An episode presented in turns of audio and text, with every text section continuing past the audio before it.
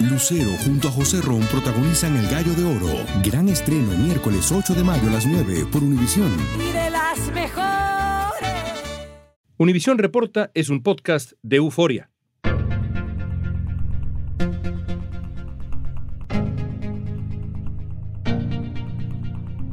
Cada día, entre 50.000 y 80.000 personas en Estados Unidos enfrentan un régimen de aislamiento carcelario radical, un confinamiento en solitario. Aislamiento solitario es una práctica de apartar a un reo del resto de la población como castigo o para proteger a reclusos vulnerables. El aislamiento solitario estaba hecho para destruir a uno en términos de psicológica, espiritual y físicamente. En mayo, el presidente Biden firmó una orden para poner fin a esta práctica, pero un reportaje de NBC News reveló que el número de reclusos en aislamiento aumenta de forma constante. El activista en justicia penal Steven Mengual vivió en aislamiento en una prisión. Hoy nos va a ayudar a entender cuál es el impacto de esta práctica considerada una forma de tortura. Uno empieza a ver cosas que no estén ahí. Yo me recuerdo que yo me ponía a ver a las paredes tanto tiempo, tantas horas, que para mí es como si las paredes se movían. Mucha gente, si no tienen problemas con salud mental, lo desarrollan. Hoy es martes 18 de octubre, soy León Krause, esto es Univisión Reporta.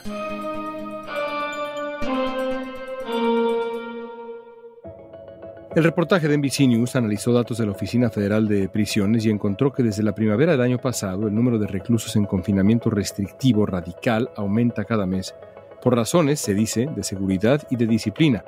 Steven Mengual experimentó el aislamiento en la prisión de Rikers en Nueva York. Hoy coordina la defensa de la justicia de Latino Justice, una organización que trabaja en favor de una reforma penal.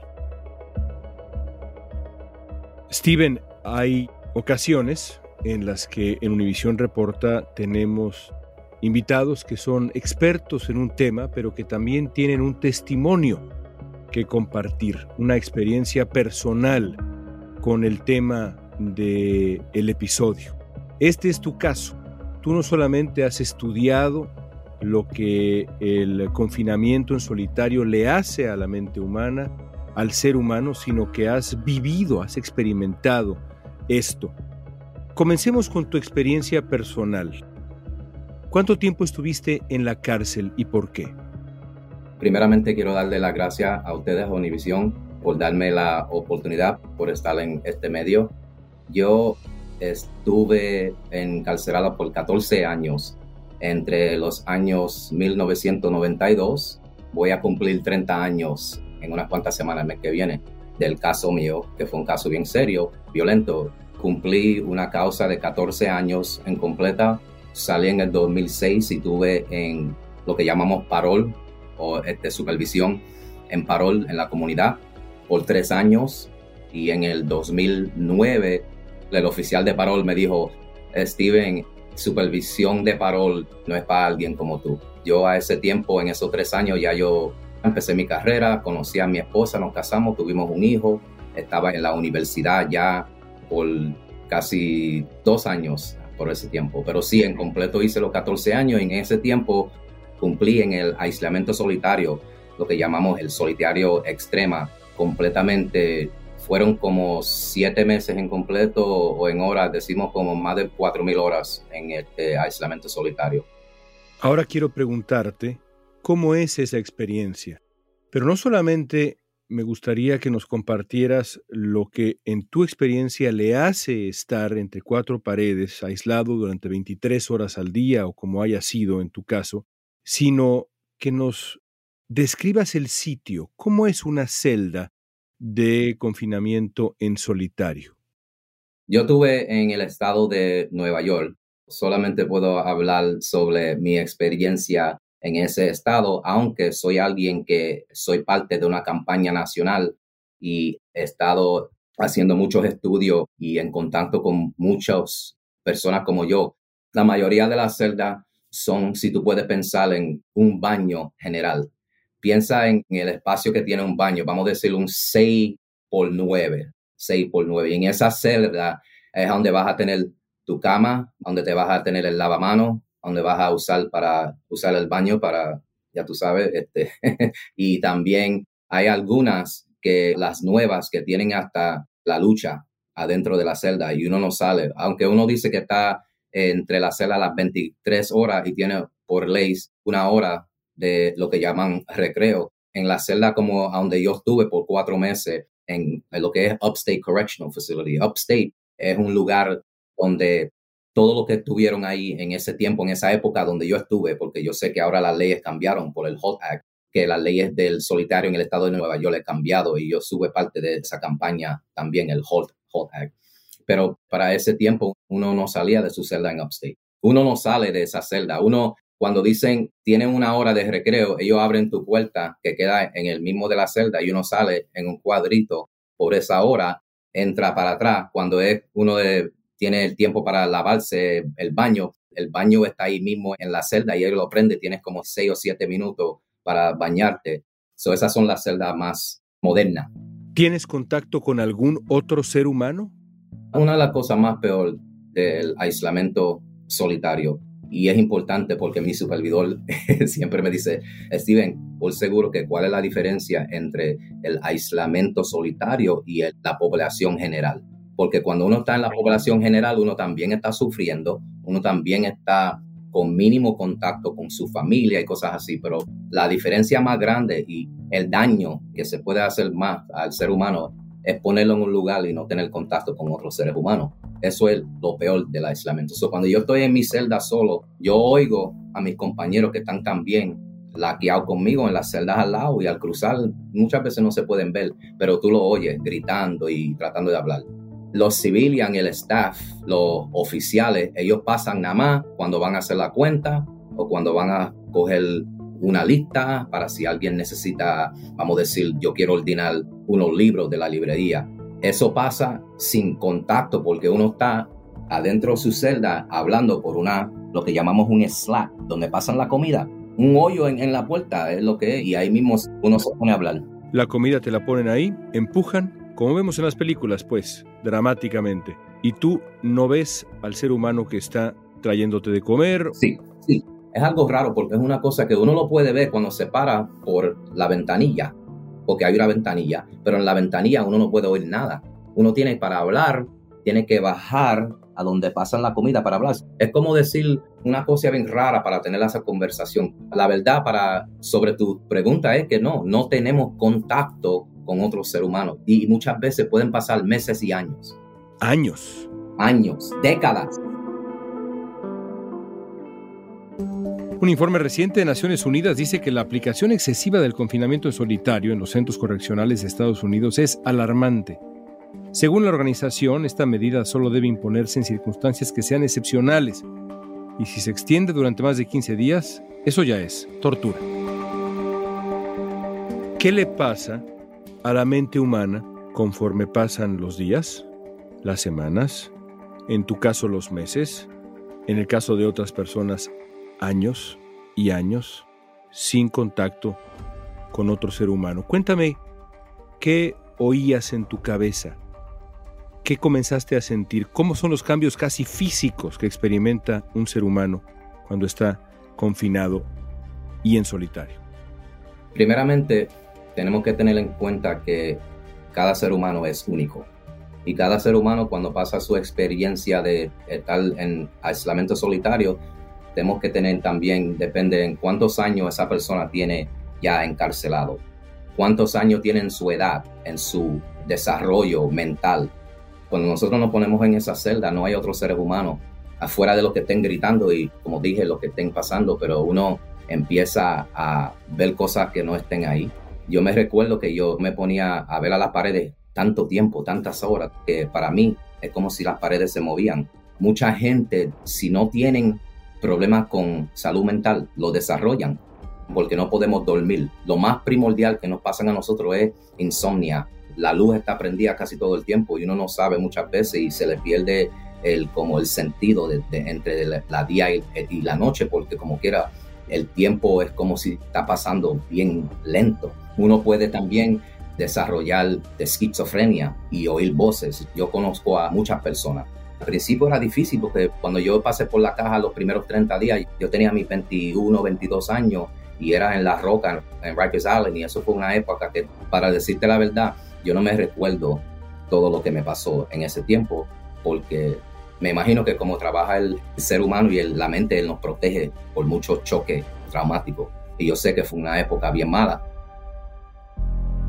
Y que está muy comprobado que causa daño psicológico y físico en las personas a las que se les aplica. El cuerpo puede ah, empezar a tener palpitaciones, sudar, mareos, la ansiedad que llega a pánico y a veces hasta una desesperación tan horrible que uno se hace daño, se corta, se pega, se desorienta a la persona. Más de la mitad de los suicidios que ocurren en prisión se producen en régimen de aislamiento, así lo indicó una investigación de la Universidad de Colorado y de Human Rights Watch.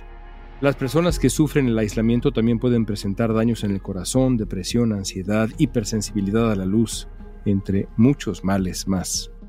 Son 18 años que yo salí de la caja la última vez y yo todavía hoy en día yo no puedo dormir bien, yo cojo medicina para dormir, yo tengo que estar en terapia, sufro por trauma, lo que llamamos nosotros PTSD. Estrés postraumático. Y para mí lo peor es, lo que siempre se me queda es el temor bien profundo, no tiene ningún sentido, no tengo ni un bien entendimiento de dónde viene, pero sé que es un temor, que es algo real, porque me recuerdo que de un día a otro yo no podía salir, no podía vivir, yo tenía ese entendimiento y para decirte la verdad, hoy en día todavía lucho para tener relaciones con otras personas que les llamamos normales, porque por 14 años, por todo ese tiempo, no aprendí cómo es tener esa relación. Y te digo que la verdad que yo ha sufrido. Yo me casé, pero ya estoy divorciado. Y muchos de nosotros, nosotros sufrimos por tratar de desarrollar y tener relaciones con otros seres humanos. Pero la verdad del caso es que muchos de nosotros no tuvimos la oportunidad de aprender y desarrollarlo. ¿Te rompió la vida la experiencia? ¿Te fracturó la vida? Por siempre. Por siempre. Yo soy alguien que por los últimos 16 años yo he trabajado en esta carrera. Yo hoy en día trabajo para una organización nacional que por los últimos 50 años mi organización usa la ley para proteger los derechos de los latinos por 50 años y yo soy una de las personas que son uno de los líderes. No soy un abogado, pero sí soy un coordinador y un peleador de justicia y siendo un, experto, me llaman, yo no me lo llamo, pero por mi experiencia en el sistema criminal, porque tengo muchos años envuelto en, el sistema criminal, y aunque es mi carrera y voy para Washington, D.C., siempre estoy peleando en un nivel nacional para que paren no solamente el aislamiento solitario, pero para parar este sistema y lo que tenemos hoy en día que llamamos la encarcelación en masa, que tenemos dos millones de personas en los Estados Unidos que están encarcelados. Yo peleo contra eso. Te digo que cada vez que yo doy mi historia me duele. Un informe del Southern Poverty Law Center explicó que tener a los reos aislados en las cárceles empeora su situación, porque cuando intentan reinsertarse en sociedad, tienen una mayor tendencia a cometer delitos o atentar contra sus vidas. En el informe se solicita a las autoridades prohibir la práctica.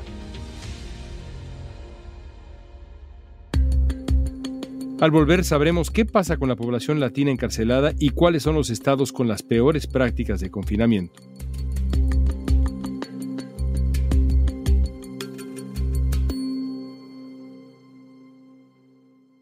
Boost Mobile tiene una gran oferta para que aproveches tu reembolso de impuestos al máximo y te mantengas conectado. Al cambiarte a Boost, recibe un 50% de descuento en tu primer mes de datos ilimitados. O, con un plan ilimitado de 40 dólares, llévate un Samsung Galaxy A15 5G por $39.99. Obtén los mejores teléfonos en las redes 5G más grandes del país. Con Boost Mobile, cambiarse es fácil. Solo visita boostmobile.com. Boost Mobile, sin miedo al éxito. Para clientes nuevos y solamente en línea, requiere AroPay. 50% de descuento en el primer mes requiere un plan de 25 dólares al mes. Aplican otras restricciones. Visita boostmobile para detalles.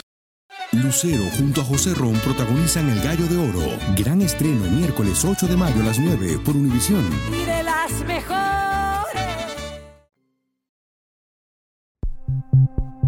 Estamos platicando con el activista Steven Magual sobre el impacto del confinamiento en solitario en las cárceles.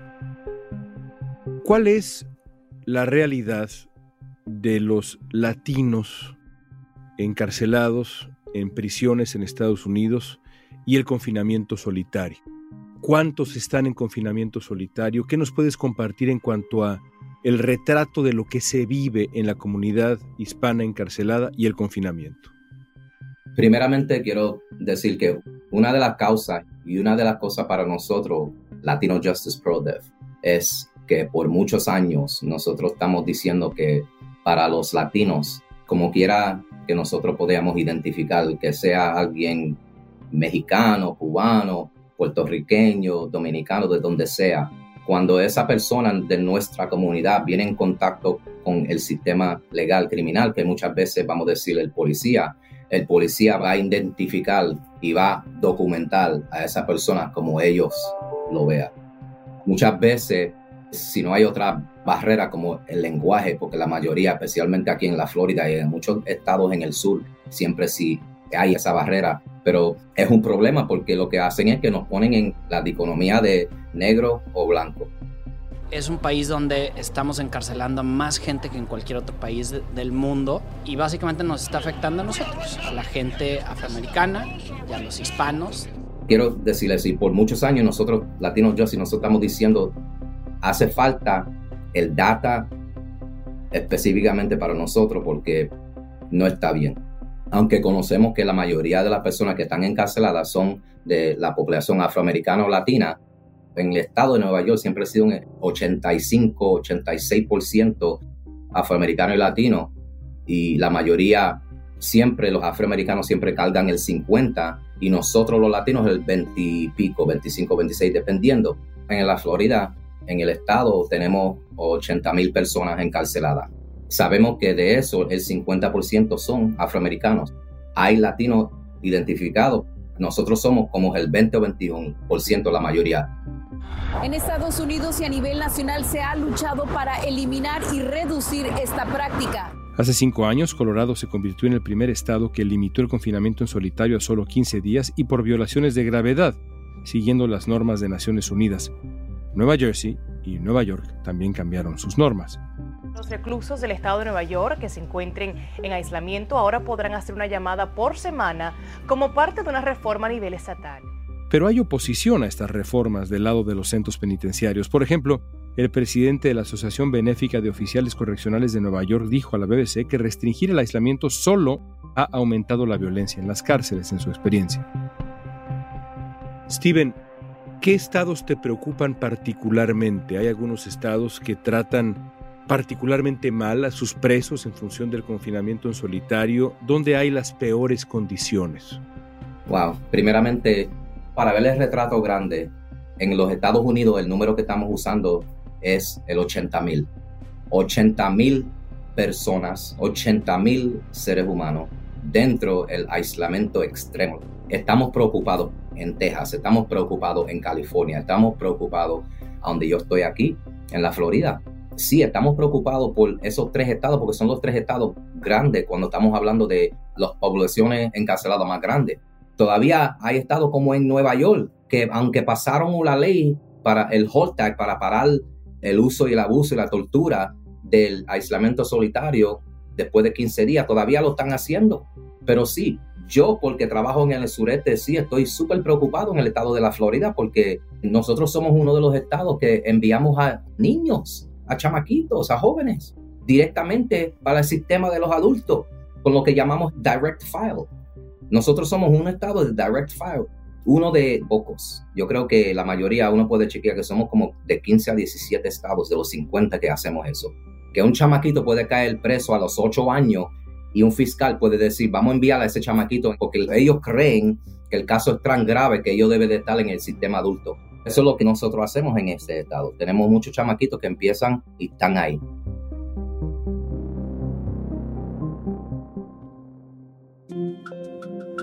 Este año en California se presentó un proyecto de ley para poner límites al confinamiento en solitario en sus cárceles. La propuesta se llama la Ley Mandela. Fue aprobada por la Cámara de Representantes del Estado y ahora se va a someter a votación en el Senado estatal. Hay una batalla, evidentemente, para cambiar las cosas, para que las cosas mejoren, para que la población encarcelada en Estados Unidos, que es inmensa, inmensa, no enfrente esa pesadilla. ¿Qué cambios se han conseguido? ¿Podrías identificar para nosotros algunos cambios, algunas conquistas que se han hecho, se han logrado en los últimos tiempos para acabar con esta práctica que claramente es equivalente a la tortura? Bueno, Te puedo decir que en el ejemplo que yo sigo hablando, que el HALT Act, Humane Alternatives Against Long-Term Confinement, perdona que no sé, pero HALT, H-A-L-T, eso fue una batalla que puedo decirte que casi 10 años seguíamos con ese bill tratando de cambiar y parar el abuso en el estado de Nueva York y eso fue una victoria. Y sí logramos a pasar esa ley. Y hay unos cuantos estados que también pasaron y están cambiando la ley. Es una victoria grande. La otra victoria grande para nosotros, los que estamos en la campaña nacional, que yo soy parte también, hace poco el presidente, President Biden, él dijo que iba a acabar. Él, hace poco ellos salieron con un orden ejecutivo y ellos dijeron que sí, en el nivel federal vamos a parar y prometió acabar con el confinamiento solitario. Pero aquí estamos todavía y aún no lo ha hecho a nivel federal. Habrá quien esté escuchando esta conversación y reconozca claramente que tú no merecías estar en confinamiento solitario y que, como tu caso, hay miles de casos de presos que no merecían enfrentar esa tortura. Pero habrá quien escuche esto y diga, bueno, pero hay otros presos, otros criminales, por ejemplo, quienes están ahora en la prisión de máxima seguridad en Colorado, narcotraficantes de alto perfil, asesinos en serie, terroristas. Y puede ser que haya alguien que esté escuchando esto y diga, esos merecen esas 23 horas por el resto de su vida. Yo te pregunto por qué es importante. ¿Hay alguien en el mundo, Steven, algún criminal que merezca ese trato? Es una pregunta que nosotros hacemos no solamente para nosotros, pero también a la persona que dice, esa persona que hizo ese crimen merece estar bloqueado, torturado por 24 horas por el resto de su vida. Esa misma pregunta le podemos preguntar a ellos. ¿Por qué? ¿Por qué no podemos creer y imaginar algo diferente? ¿Por qué siempre tenemos que seguir con la filosofía de castigo? Otra cosa es que somos una nación de leyes pero eso es una cosa. Poner a una persona en una jaula dentro de una prisión, ¿por qué? La mayoría no son Jeffrey Dahmer. Yo hice todo ese tiempo, 14 años, yo no conocía a una persona que yo diga, cuando pasaron por esa caja, uno, merecen estar ahí y dos, este, estaban ahí rehabilitándose empoderándose y cambiándose. No, porque eso no es algo que pasa para ahí en esa jaula. No, uno lo que hace es votar a esa persona para que se empeore. Parte de la conversación es nosotros primeramente preguntarlos a nosotros el por qué y por qué no podemos imaginar algo diferente. Porque tenemos este sistema por cuántos años, cuántas décadas y no nos están ayudando a nuestra gente en nada. Steven, te agradezco mucho esta conversación. Gracias a ti.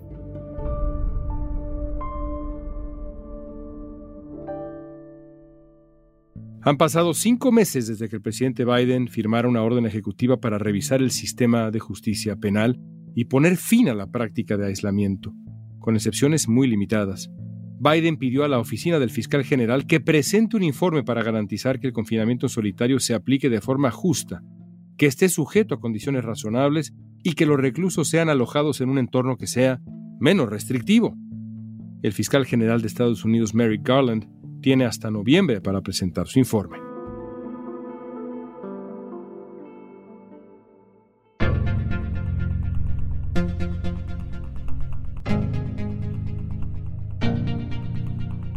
Esta pregunta es para ti. ¿Crees que podrías sobrevivir en aislamiento solitario? Usa la etiqueta Univisión Reporta en redes sociales y danos tu opinión en Facebook, Instagram, Twitter o TikTok. Escuchaste Univisión Reporta. Si te gustó este episodio, síguenos, compártelo con otros. En la producción ejecutiva, Olivia Liendo. Producción general, Isaac Martínez. Producción de contenidos, Mili Supan. Asistencia de producción, Francesca Puche y Jessica Tobar. Booking, Soía González. Música original de Carlos Jorge García, Luis Daniel González y Jorge González. Soy León Krause. Gracias por escuchar Univisión Reporta.